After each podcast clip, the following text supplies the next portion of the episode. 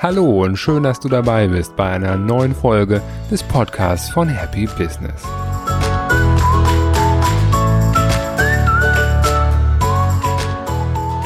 Das Thema heute ist Don't Fight It, also kämpfe nicht gegen Dinge an. In diesem Podcast geht es ja ganz allgemein darum, mehr Freude in das Leben von Mitarbeitern, Kunden und in dein eigenes Leben zu bringen. Unsere Lebenszeit ist begrenzt und die Arbeitszeit stellt einen großen Teil unserer Lebenszeit dar. Also ist es aus meiner Sicht wichtig, so viel Freude wie möglich auch in die Arbeitszeit zu bringen. Die Abwesenheit von Freude, die entsteht manchmal im Kopf, indem man sich an irgendwas aufreibt oder gegen irgendetwas ankämpft. Manchmal reicht dafür eine einzige E-Mail aus oder ein kleiner Kommentar in irgendeinem Telefonat und dann wird das oft in Worte gepackt wie, ah, oh, das regt mich schon wieder auf, ich könnte ausrasten ja, oder ich habe keinen Bock auf den oder keinen Bock auf das oder noch viel Schlimmeres, ich will nicht, dass der Podcast hier zensiert wird, das kann man sich vorstellen. Und das ist wie ein kleiner Köder, der den inneren Choleriker herauslockt und ihm Energie gibt und dann der mal richtig schön ausrasten kann. Auch wenn es negative Energie ist, was dann zum Vorschein kommt, ist es so, dass es dem einen oder anderen Spaß zu machen scheint. Manch einer, der scheint wirklich nur darauf zu warten, eine neue Gelegenheit zu finden, um sich aufregen zu können. Und manch einer, der füllt diese Rolle auch ganz gerne aus, da kennt er sich aus, da fühlt er sich wohl. Aber Freude oder ein positiver Beitrag zum Leben, der ist das nicht. Es gibt einen verstorbenen jüdischen Psychologen, Viktor Frankl heißt das, der war im Konzentrationslager und hat seine Erfahrungen später in einem Buch zusammengeschrieben. Er hat einen ganz wichtigen Satz gesagt, nämlich es gibt eine Lücke zwischen Reiz und Reaktion. Das heißt, wir können immer wählen. Wie möchte ich denn jetzt darauf reagieren, wenn es irgendeinen Impuls gibt, der mir über den Weg läuft? Ja, das ist vollkommen richtig, dass das Bewusstheit kostet, das zu erkennen, ja, dass man sagt, stopp, bevor ich jetzt hier in die Reaktion eintrete, Moment, stehen bleiben. Was passiert hier gerade? Ich kann diese Lücke ausdehnen und ausfüllen. Und es kostet eben auch manchmal Kraft, diesem Impuls dann nicht nachzugehen. Ist ja manchmal auch sehr gemütlich, einfach zu sagen, ja, ich wollte mich eh aufregen, das ist eine willkommene Gelegenheit und ich gehe dem jetzt nach. Also A, das wahrzunehmen, stopp, was passiert hier gerade und dann auch sich zurückzuhalten und wieder zurückzuziehen aus dieser Emotion, das kostet Kraft. Und man kennt das vielleicht gerade so bei Kraftlosigkeit oder wenn man Stress hat, fällt das natürlich sehr viel schwieriger als in einem ausgeruhten Zustand, wenn man die Zündschnur länger ist und man nicht so schnell eben darauf anspringt. Aber unterm Strich ist es so, sich aufzuregen, das kostet viel mehr Kraft, als sich zurückzuhalten und unterm Strich bringt es auch gar nichts. Es ist ja so bei den asiatischen Kampfkünsten, dass sie alle diesen Grundsatz haben, möglichst effektiv zu sein und das Ganze mit möglichst wenig Kraftaufwand zu erreichen.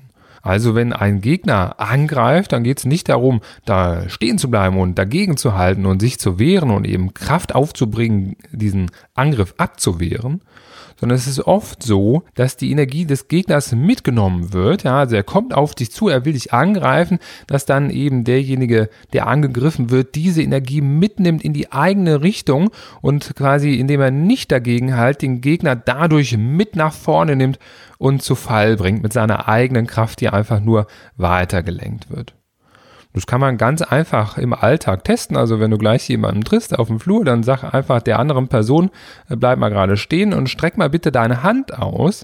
Und wenn du dann deine Handfläche gegen die Handfläche der anderen Person legst und Druck ausübst, dann wirst du merken, dass die andere Person automatisch dagegen hält. Ja, das ist wie ein Reflex, so das Dagegenhalten. Und ihr werdet eure beiden Handflächen keinen Zentimeter bewegen, weil ihr beide dagegenhaltet, Energie aufwendet, aber es bringt gar nichts. Also wie ich eben schon sagte, dagegenhalten kostet Kraft und es bringt dich überhaupt nicht weiter. Und deswegen gibt es ein schönes Konzept, nämlich das Konzept der Widerstandslosigkeit, dass man sagt, alles was ist, das darf auch sein. Dass es nicht darum geht, Dinge zu bewerten und zu sagen, ah, das ist jetzt gut oder das ist schlecht, das will ich gar nicht, ich will das nicht hier haben, das soll weg. Sondern es geht darum, eben Dinge einfach anzunehmen. Und oft hilft es, wenn man sich einfach gar nicht persönlich angegriffen fühlt. Sehr viel Theorie bis hierhin und du weißt ja, dass ich das, was ich sage, natürlich auch sehr gut und sehr einfach in die Praxis übertragen möchte und dafür eine Hilfestellung geben möchte. Deswegen hier ein paar Praxisbeispiele. Nehmen wir mal an, jemand, der sagt etwas Blödes oder schreibt etwas Blödes in einer E-Mail, aus deiner Sicht völlig unberechtigt, dann kann man sagen, ja, das ist deine Meinung. Ich lasse es so stehen. Ich gebe dir jetzt nicht noch die Genugtuung, dass ich mich auch noch über das aufrege, was du mir schreibst, was ich aus meiner Sicht völlig unberechtigt sehe, sondern ich entscheide selbst, wie ich mich fühlen möchte. Ja, ich fülle diese Lücke zwischen Reiz und Reaktion und ich gehe diesem ersten Impuls nicht nach, sondern ich lasse das vorbeiziehen. Es gibt im Buddhismus einen schönen Spruch, der heißt, wenn dir jemand ein Geschenk geben will und du es nicht annimmst, wer hat es dann? Ja, also ein sehr lustiger Spruch eigentlich. Also wenn jemand auf dich zukommt und äh, dir ein Geschenk in Form eines schlechten Gefühls geben möchte, dann kannst du sagen, danke für dein Geschenk, aber ich nehme es nicht an, kannst du behalten. Und regt sich gar nicht darüber auf. Es gibt ja auch Fälle, wo eben Dinge, die gesagt werden, durchaus berechtigt sind. Zum Beispiel bei einer Kundenbeschwerde, die eben einen realen Grund hat dann geht es nicht darum zu versuchen, den Kunden, der sich gerade beschwert, vom Gegenteil zu überzeugen. Das regt viele Kunden noch mehr auf. Er fühlt sich so, wie er sich fühlt. Und wenn er dann auch noch gesagt bekommt, dass er sich irrt, ja, da rasten manche dann völlig aus.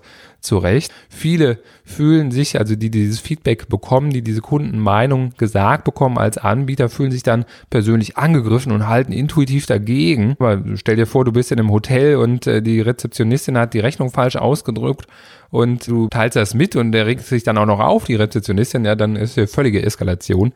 Also, wenn dir ein Feedback gegeben wird, dann nimm den Gegendruck raus, höre zu, zeige Verständnis, ja, nehme einfach diese Energie, die von dem Kunden an dich herangetragen wird, nehme die auf und absorbiere die, ohne darauf zu reagieren und eventuell war es das dann schon.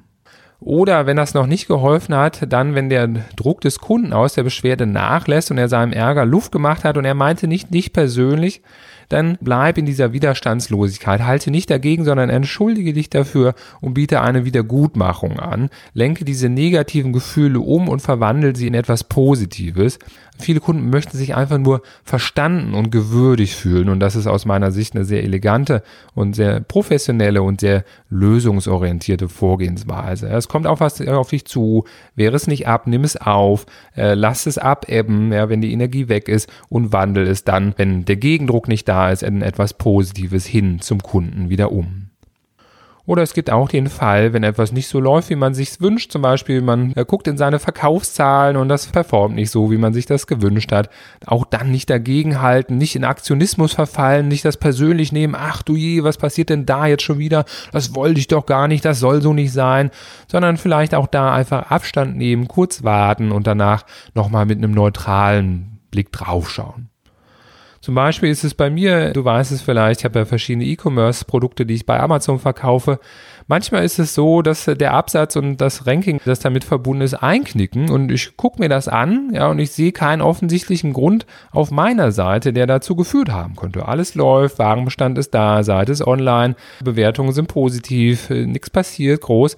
Ich sehe keinen Grund, ich kann aus meiner Sicht nichts ändern. Dann ziehe ich mich daraus zurück, warte ab und gucke zwei Tage später nochmal rein und meistens ist es dann so, dass sich das wieder erholt hat. Und wenn es nicht so ist, dann kann ich dann mit ruhigem Kopf rangehen, außerhalb der Emotion. Auch da gibt es einen schönen Spruch, dass man sagt, Gras wächst nicht dadurch schneller, dass man dran zieht. Also, so zu handeln, eben mit dem Grundsatz der Widerstandslosigkeit, das führt zu Ruhe und Gelassenheit und zu innerem Frieden. Und das sind positive Gefühle. Und im Gegensatz dazu ist Aufregen und die damit negativen Gefühle nicht so angenehm, da Wut, Ärger oder Angst zu verspüren. Von daher ist es so, dass das Konzept der Widerstandslosigkeit in Summe zu mehr Freude im Leben führt, im Leben deiner Mitarbeiter, im Leben deiner Kunden, wie eben am Beispiel dargestellt und selbstverständlich in deinem eigenen Leben. Was meinst du dazu? Kennst du Situationen wie die, die ich eben geschildert habe? Fällt es dir einfach oder fällt es dir schwer, dich darauf einzulassen? Schreib's mir als Kommentar bei Facebook oder auf Instagram. Ich freue mich von dir zu lesen und bis zum nächsten Mal.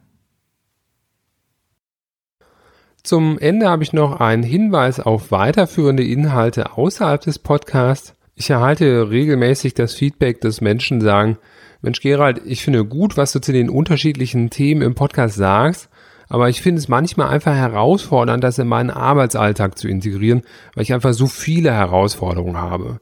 Hast du da nicht ein strukturiertes Programm? Zu diesem Zweck habe ich ein Webinar erstellt mit dem Titel Wie du es als Unternehmer oder Selbstständiger schaffst, sofort weniger zu arbeiten und dabei sogar noch erfolgreicher zu sein.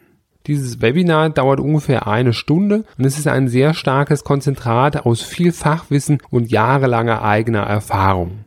Das Webinar ist kostenfrei und unverbindlich. Du findest es auf der Seite von www.gewinner.team und dann slash Webinar oder einfach im Menü der Seite auswählen oder einfach beim Podcast in den Show Notes schauen, da ist der Link auch zu finden. Und für alle, die mich lieber live statt auf dem Bildschirm sehen möchten, gibt es auf der Seite von www.gewinner.team slash Termine oder unter dem Menüpunkt Termine alle Daten für Vorträge oder Workshops mit mir. Das war's. Danke, dass du dabei warst und bis zum nächsten Mal.